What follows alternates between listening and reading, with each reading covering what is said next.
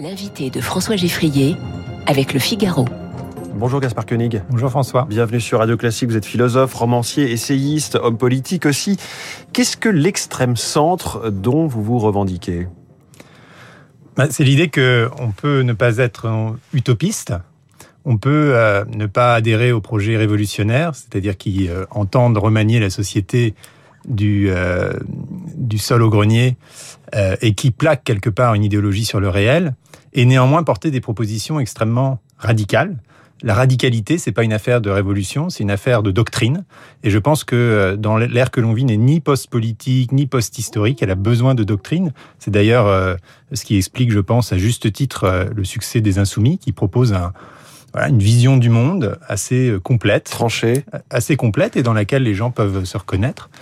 et je pense qu'on a besoin de développer ça dans le camp libéral que je représente et qu'on n'est pas condamné à une espèce de pragmatisme mou, à une mmh. gestion euh, à l'emporte-pièce euh, ou à euh, des techniques de, de, de cabinet de consultants pour gérer le gouvernement et le pays. Finalement, ce que vous décrivez, c'est un petit peu la disruption chère à Emmanuel Macron, voire la rupture dont se targuait Nicolas Sarkozy en 2007.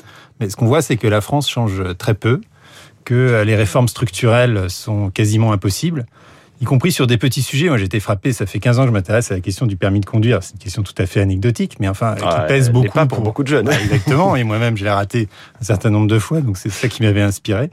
Euh, et on s'aperçoit qu'un certain nombre de présidents de la République ont pris des engagements sur le sujet et n'ont pas réussi à les mettre en œuvre. Et c'est qu'on est vraiment dans ce que Jean-François Revel euh, appelle l'absolutisme inefficace de la Ve République. Vous avez un président quasiment omnipotent, omniscient, quasiment divinisé. On parle de monarchie euh, républicaine, mais c'est quasiment, euh, c'est quasiment une église républicaine, ce système. Et avec le bouton nucléaire sur le bureau. Voilà. Et qui, en même temps, est incapable de penser et de mettre en œuvre des réformes profondes qui vont changer une structure. Euh, alors, en l'occurrence, le, modèle du permis de conduire, donc vous voyez que pourtant ça, ça va pas très loin. et c'est assez troublant, et je trouve que mon expérience, moi, de, de candidat m'a permis de mieux comprendre euh, les, défauts et les impasses de la présidentialisation du régime, de la Ve République et surtout de l'élection du président au suffrage universel, qui fausse le jeu et qui paradoxalement empêche la réforme. Parce que quand on est censé incarner la, nation, qu'on, eh bien, son premier souci une fois qu'on est élu, c'est de ne pas diviser, c'est de rassembler. Et donc tout ça vous lie les mains. Alors que retenez-vous justement de cette euh, expérience de tentative de candidature à l'élection présidentielle Est-ce qu'elle a été utile pour vous, pour le débat public, pour la France? Pour moi, beaucoup, parce que évidemment, euh, dans ma position, être au cœur euh, des institutions, c'est passionnant.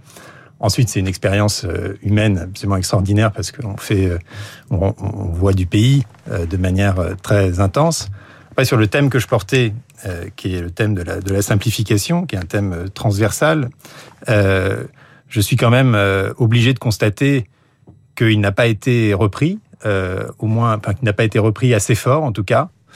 Euh, alors que tous les jours, et encore maintenant, je constate euh, des aberrations bureaucratiques dans ma propre vie.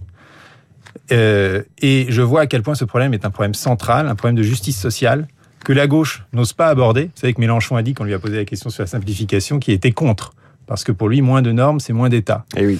et que bah, le centre, justement, n'est pas assez extrême pour prendre au sérieux. Alors on va sans doute mettre en place une énième commission de simplification, euh, mais euh, au-delà de quelques éléments de langage pendant la campagne, on ne voit rien sur ce thème euh, de très novateur. C'est-à-dire que les étatistes comme Jean-Luc Mélenchon sont contre la simplification, mais un Emmanuel Macron, on ne peut pas dire qu'il ne soit pas libéral, il est aussi très ENA, très technostructure, et donc effectivement à ne pas du tout simplifier. Alors qu'il voudrait le faire dans sa théorie, dans sa philosophie politique. Oui, c'est un thème qui est plutôt assumé, enfin qui est assumé globalement par tout le monde, à part par, euh, par Mélenchon.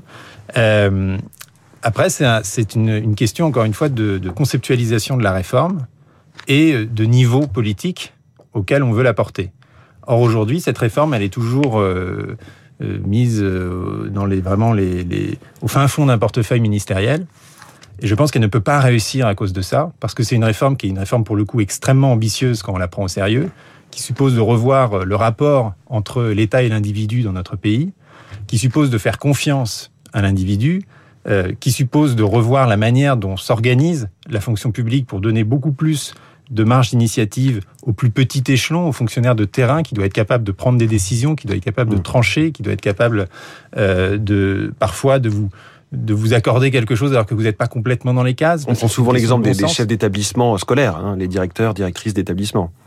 Mais euh, il y a des exemples absolument tous les jours. Il y a encore eu il y a quelques jours une tribune dans le Monde d'un chercheur qui expliquait que, euh, donc là cette fois à l'université, qui expliquait que la, la paperasse devenait tellement anxiogène qu'il n'arrivait plus à, à correctement euh, produire de la recherche. Euh, moi, je, je, je, vois ça encore une fois dans ma vie de tous les jours, puisque je suis un indépendant, donc je suis dans la situation la pire, qu'à chaque fois que j'essaye de prendre la moindre initiative, je me retrouve dans un dédale complètement absurde. ce soir, je projette un film documentaire sur un voyage à cheval, c'est quelque chose euh, qu'on fait un peu entre nous, c'est pas une grande initiative commerciale ni industrielle. On se fait prêter une salle par MK2, ben on s'aperçoit qu'il faut un visa d'exploitation pour le film. Pour avoir un visa d'exploitation, il faut un numéro SIRET. Pour avoir un numéro SIRET, il faut un numéro INSEE. Et vous vous retrouvez à envoyer des, des, lettres papier à l'INSEE pour essayer de projeter votre film. Et c'est comme ça, en fait, tout le temps. Et c'est quelque chose qui euh, bride la vie véritablement des gens et qui, quelque part, restreint au quotidien leur liberté. Hum. Le film, c'est Le cul sur la selle. Alors voilà, le film d'ailleurs que j'invite tous vos, euh, tous vos éditeurs à venir voir au MK2 euh, Grande Bibliothèque ce soir à 20h. C'est le cul sur la selle. Alors excusez-moi pour la vulgarité de l'expression, mais elle n'est pas de moi, elle était de Montaigne qui avait euh, un usage toujours très audacieux de la langue française et qui retrace mon périple à cheval de Bordeaux à Rome. Si c'est Montaigne qui vous l'accorde, vous êtes tout pardonné. Est-ce qu'on peut vraiment simplifier, là aussi, quand on, on promeut la planification écologique est le grand mot euh, depuis deux mois, euh, quelque part, euh, repris par Emmanuel Macron à Jean-Luc Mélenchon précisément. On a quatre ministres ou structures entre le secrétariat général à la transition, les deux ministres en charge et la première ministre chargée de la planification écologique. Est-ce que là, on va pas à nouveau vers quelque chose d'extrêmement structuré et donc à l'inverse d'une simplification que vous promouvez? Vous faites bien de me poser la question puisque c'est l'objet de ma, ma, chronique demain dans les échos disant tout le monde prend maintenant ces deux termes pour acquis. La planification doit être écologique et l'écologie doit être planificatrice. Mmh. Vous avez remarqué que le seul candidat qui n'a pas parlé de planification écologique pendant la campagne, c'est Yannick Jadot, fidèle peut-être à la tradition libertaire d'Europe Écologie Les Verts. Et je pense qu'on peut prendre très au sérieux l'écologie sans passer par la méthode, qui est une méthode qui a, qui a été largement décriée par le passé, euh, en philosophie politique par Hayek, mais aussi par les économistes, euh, de la planification. La méthode, par exemple, le, du prix carbone, c'est pas très populaire, mais euh, ça permet de prendre des mesures drastiques pour la réduction des émissions, sans passer par euh, une espèce de euh, conception par l'expertise en amont des directions nécessaires. C'est-à-dire qu'on laisse les acteurs, les individus arbitrer leurs préférences, les entreprises trouver les alternatives, et on les laisse s'adapter au mouvement de l'innovation, de la science et du progrès. Alors même là, c'est compliqué à mettre en œuvre puisque le prix du carbone, d'accord, on peut le fixer, mais ensuite il faut jauger ce que chaque service ou bien consomme ou produit en carbone. Bien sûr, mais le principe est simple. Le principe, c'est de mettre un prix qui doit être un prix homogène.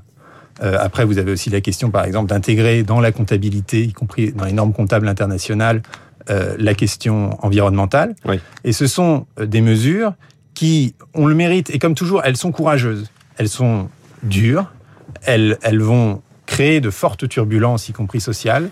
Et c'est pour ça, et la simplicité, en fait, c'est toujours un signe de courage, parce que c'est une, clarté quelque part. Mmh. Et quand vous n'avez pas trop de courage, et eh ben vous faites mille petites mesures et vous, vous, vous, générez mille usines à gaz. Et encore une fois, la planification, c'est quelque chose, il faut quand même en rappeler l'histoire, qui a été euh, conceptualisée en France dans les années 30 par des cellules comme X-Crise, mise en place par la Révolution nationale, le régime de Vichy, c'est ce que montre Paxton dans son livre sur Vichy, euh, reprise ensuite euh, par De Gaulle, c'était l'ardente obligation du plan, et largement abandonnée depuis.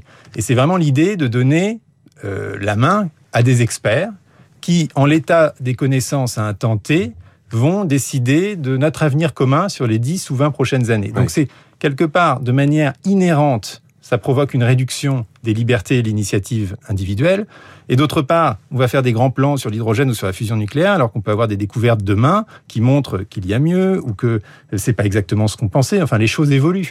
Et on se prive en fait euh, de la, la subtilité et de la puissance et également de l'efficacité de l'ordre spontané. Alors cet ordre spontané doit être régulé par justement des instruments comme le prix carbone, mais euh, il reste euh, le moteur le plus créatif de l'humanité. Gaspard Koenig, est-ce que vous diriez que la France est un pays libéral aujourd'hui dans, dans ses aspirations, dans ce qu'elle pense d'elle-même, dans la réalité de son administration? On a bien compris que non. bah, D'abord, il faut quand même euh, raison garder et se comparer avec des pays qui ne le sont pas, qui sont illibéraux, et se répéter qu'on a quand même de la chance de vivre dans une démocratie où, par exemple, comme je l'ai fait, on peut être candidat sans recevoir des menaces, où chacun peut déposer sa candidature, euh, ouvrir un compte, euh, valider ses comptes avec la commission des comptes de campagne. Et, et au fond, cette expérience-là montre l'énorme liberté qu'il reste dans ce système d'avancer des idées nouvelles, de créer des mouvements. Faut, faut, quand, on, arrive à faire dans cette jungle un petit peu l'administrer. Oui, mais il y a, il y a des, évidemment euh, euh, énormément d'interstices dans lesquels on peut se glisser. Et il faut quand même le reconnaître et quand on en a profité, bah, il faut aussi le, il faut aussi le mettre en valeur. Mmh.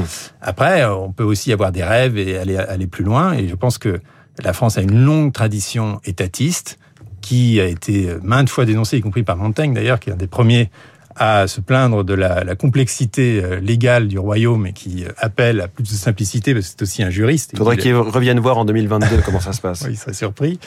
Tocqueville en a parlé aussi. Enfin bon, c'est une longue histoire. Euh, et que euh, c'est une question, c'est pas tellement une question du poids de l'État, du, du, nombre de fonctionnaires, des charges sociales, du droit du travail. Euh, et je pense que justement la caricature qu'a fait la droite patronale du libéralisme nuit énormément à ce qui est une grande philosophie politique, qui d'ailleurs a ses origines plutôt à gauche mais que c'est euh, euh, euh, fondamentalement un rapport de l'État à l'individu. Est-ce que l'État est là pour gérer les comportements, euh, pour quelque part suradministrer parce qu'il ne fait pas confiance oui. à ce qui devient en fond des sujets, que les sujets n'ont comme, comme autre alternative que de se révolter, de prendre la plume ou de prendre la rue? Ou est-ce que le but de l'État est de donner à chacun les moyens d'être autonome et ensuite de ne pas juger euh, ses actions? Et je pense que sur énormément de sujets de société, en fait, les, les questions ne devraient pas se poser comme elles se posent. Euh, la loi ne devrait pas aller dans beaucoup de dans beaucoup de sujets de bioéthique, euh, de laïcité, où en fait elle n'a rien à faire, où c'est une question de choix personnel. Oui. Et elle se mêle aujourd'hui euh, de trop de choses et elle crée du coup du ressentiment et elle crée aussi en retour une défiance de l'individu face à l'État et donc une espèce de tension perpétuelle mmh. euh, qui explique, je pense, beaucoup des, des, des du mal-être oui. euh, qui s'exprime dans le pays. Vous pourriez vous engager à nouveau euh, lors de futures élections ou bien euh, auprès d'un gouvernement? Moi, j'ai créé un mouvement qui s'appelle Simple. Ce mouvement, il existe toujours. On va le faire vivre. C'est un mouvement politique, donc un mouvement politique qui doit présenter des candidats aux élections. Après, quand, comment, évidemment, c'est compliqué et je vois à quel point c'est, pour le coup, c'est difficile plutôt. Euh, et je vois à quel point quand on part de, oui. de, de, rien, quasiment qu'on crée une communauté ex nihilo, eh bien, euh, ça demande euh, des efforts considérables de la développer, mais euh, ça reste l'objectif. Gaspard Koenig, merci beaucoup. Invité merci. de la matinale de Radio Classique. Il est 8h29, l'essentiel de l'actualité, la revue de presse, et puis Esprit Libre avec ce matin Eugénie Bastier du Figaro au micro de Guillaume.